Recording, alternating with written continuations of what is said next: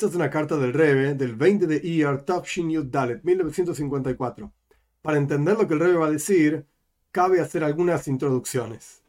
En Hasidis, Kabbalah, etc., se explica que básicamente el universo entero está dividido en dos cuestiones. Uno se llama Kedusha, santidad, y el otro se llama Klipa, literalmente cáscara. Kedusha, ¿qué quiere decir? Todo lugar donde se percibe, donde se es consciente de la presencia de Dios, de que hay algo que tiene que ver con un creador, etc., eso se llama Kedusha, santidad. Klipa literalmente cáscara, así como una cáscara cubre el fruto, por ejemplo, la cáscara de una naranja cubre a la pulpa de la naranja, y lo que la persona ve es algo que, ok, será naranja, pero en realidad no tiene un gusto rico, es amargo la cáscara, etc. De la misma manera, clipa, la impureza, cubre a la kedusha, tapa a la kedusha, a la santidad, y no se percibe la presencia de Dios, justamente. Es algo, entre comillas, amargo. Esto es clipa, entonces, impureza, todo lo que está desconectado de Dios, donde no se percibe la presencia de Dios, frente a Kedusha, pureza, donde se percibe la presencia de Dios. Clipa, propiamente dicho, la cáscara, no es todo igual, está dividido básicamente en dos niveles. Hay una cáscara que se llama impura plenamente, que a su vez se divide en tres niveles, Shalosh, Klipa y Satmeyas. Tres cáscaras impuras, eso es lo que quiere decir todo lo que está contrario a la voluntad de Dios, donde la presencia de Dios está oculta. Dios también se encuentra ahí y da vida a todo lo que existe. No hay nada que pueda existir en el universo si Dios no lo crea. Solo que donde Dios está extremadamente oculto, al punto tal que algo puede rebelarse contra Dios, esto se llama impureza. Pero Dios igual le da vida y la presencia de Dios dentro de estos tres niveles de clipa, de cáscara impura, está como si fuese en exilio como una persona que está en la cárcel y no puede expresarse, no puede hablar, no puede salir, etc. De la misma manera, la presencia de Dios está, por así decir, en exilio en la cáscara más impura. Pero luego hay un nivel de cáscara que se llama clipas noiga. Noiga significa literalmente brillante. Esto se aprende del primer capítulo de Ezequiel, donde él habla de esta cuestión de las diferentes clipois, diferentes cáscaras, y habla de clipas noiga. Habla de una cáscara, nuestros sabios aprenden de esa manera, de los versículos de Ezequiel, de brillantez algo que brilla. ¿Qué significa klipas noiga? Significa un nivel de impureza que en realidad es neutral. No es ni santo ni impuro. ¿Qué quiere decir? Que ni está presente en forma revelada la presencia de Dios, no se percibe que esto es algo divino, pero tampoco está tan oculta la presencia de Dios al punto tal de negar a Dios o de rebelarse contra Dios, que eso es las clipos impuras. Es un nivel intermedio.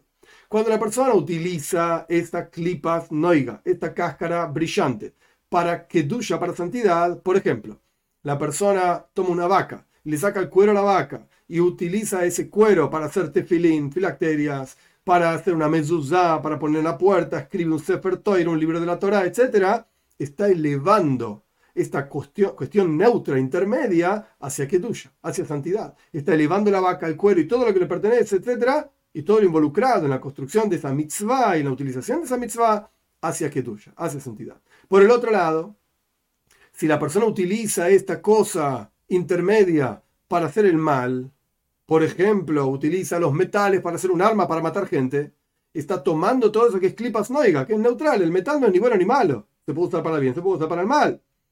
Pero si la persona lo usa para mal, está haciendo descender toda esa cáscara brillante hacia las tres, los tres niveles de cáscara impura plenamente. Entonces, ¿qué tenemos? Que tuya por un lado santidad, clipas noiga, cáscara intermedia, brillante. Por otro lugar, clipas mega, cáscaras impuras que a su vez se dividen en tres niveles. Listo. Esto es los diferentes niveles que existen en la creación. En base a esta idea, vamos a entender mejor lo que el Rebe menciona en la carta. Vamos a darle la carta ahora. Shalom Ubraja, paz y bendición. En respuesta a sus preguntas, en su carta. 1. Cuando usted estuvo estudiando el final del primer capítulo de Tania, ¿qué dice el final del primer capítulo de Tania? Sobre la fuente de las almas de las naciones del mundo que no son judíos. Y usted pregunta las almas de Hasidei Umo Oilam, los piadosos de entre las naciones. ¿Qué dice el final del capítulo 1 del Tania? Que las almas de los no judíos provienen de las tres clipos impuras de las tres cáscaras impuras, lo peor de lo peor, donde la presencia de Dios está totalmente oculta, donde se pueden incluso rebelar contra Dios, negar a Dios, etcétera, etcétera. Esto es lo que dice el final del capítulo 1 del Tania. Y esta persona pregunta, existe, que no está mencionado en el Taña, es interesante, pero está mencionado en un montón de lugares, incluso el Rambam, Hasidei Oilam, Bnei Noyach, personas que no son judías, pero que cumplen la voluntad de Dios, que perciben a Dios, que sienten a Dios. Entonces, ¿cómo decimos que las almas de todos los no judíos provienen de un lugar totalmente impuro, donde la, presencia de Dios está totalmente oculta, cuando existe este nivel de no judíos que se llama los piadosos entre las naciones? ¿Y por qué se los llama piadosos? En la definición talmúdica, una persona piadosa es aquella persona que va más allá de la letra de la ley. Es decir, busca vincularse a Dios, busca proyectar a Dios en su vida y en el mundo, etc. ¿De dónde vienen sus almas? pregunta esta persona. Y el rey responde así. Las almas de los piadosos entre las naciones son tomados del nivel que se llama noiga, cáscara brillante, como está explicado en muchos lugares en el pensamiento jasídico. Y de entre esos lugares, que ahora lo vamos a leer, de entre esos lugares, lo que está impreso en las explicaciones de Reb Hillel Paricher, un Josid del Tzemach el tercer de Jabal, año 1850 aproximadamente, 1830. Ahí está impreso este asunto en tal página, ahora lo vamos a leer. Y también fíjate lo que dice el Zoyar en la segunda porción del Zoyar, en la página 95b y en adelante. Esta es la respuesta del Rebe. Antes de la siguiente pregunta, vamos a leer por lo menos uno de los textos que el Rebe menciona. Este texto se llama Las Notas de Revil el Paricher, a un texto del segundo Rebbe de Chabad que se llama Kuntresis Pailus. Kuntresis Pailus es como si fuese el panfleto de excitación. ¿Qué significa la relación entre lo intelectual y lo emocional, etcétera? En todo este asunto, de vuelta, hay notas de el Paricher sobre lo que escribió el segundo Rebbe. Y el Paricher escribe así: Las almas naturales del pueblo de Israel explican en Tanya, en montones de lugares en Hasidus, que hay un alma divina, hay un alma natural. Las almas naturales del pueblo de Israel surgen de Noiga, de este nivel intermedio, como yo expliqué en la introducción. Paréntesis, en el texto mismo de Revil el Parichet.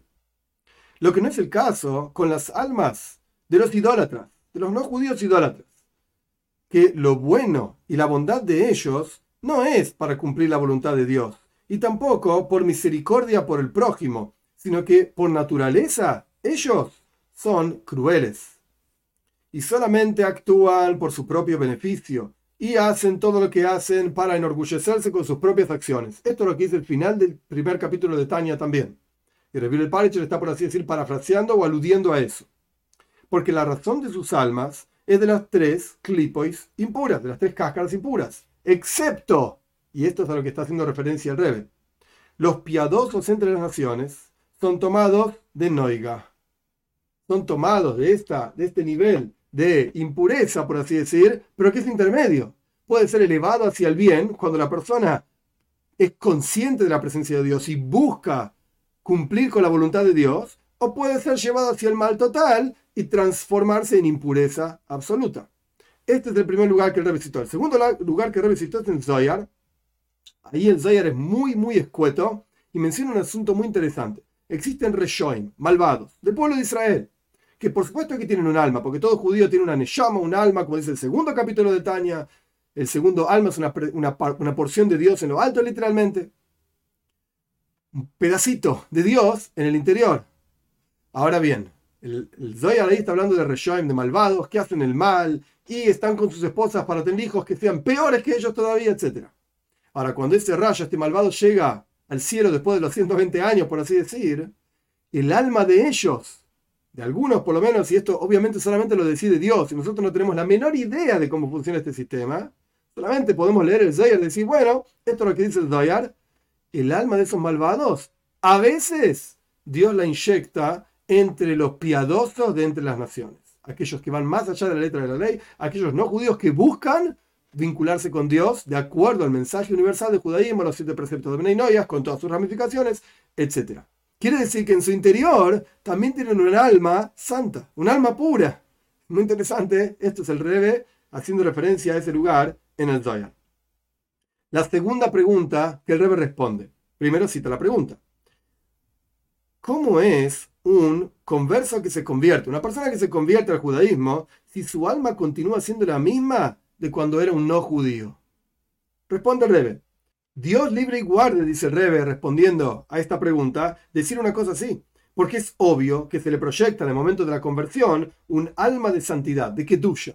Como explicamos anteriormente, está Kedusha, santidad, Klipas Noiga, algo intermedio, y Klipat Meya, impureza total. Y esto también es una de las explicaciones del lenguaje de nuestros sabios. Gershon is Gayer, un converso que se convierte, que Katan Es como un niño que nace. Ahora explico esto y vamos a leer el texto al cual el Rebbe está haciendo referencia. Y fíjate en la introducción del Zoyar, en la página 13a, en donde ahí explica de dónde surgen las almas de los conversos. Y fíjate también el comienzo de la página B, y en la, hablando de la raíz de las almas de los conversos. Punto. Hay un texto al cual está haciendo referencia el Rebbe, es un texto del Hiddo, Jaime David, Jaime Yosef David Azulay, año un poquito antes de 1800, y él escribió un montón de libros. Entre esos libros hay uno que se llama Midbark Deimois, como si fuese el, el desierto de antaño, y en ese libro él trae diferentes ideas que se le fueron ocurriendo sobre diferentes cuestiones. Ahora bien, en la letra Gimel, la letra que es de la palabra Ger, Gimel, él explica así. Vemos el texto. Un converso que se convierte como un niño que nace es igual. Entonces escribe así el Hiddo. Analiza el lenguaje de oro de nuestros sabios, que ellos dijeron un converso que se convierte. Y no dijeron un no judío que se convierte. Si ya es converso, ¿para qué se va a convertir?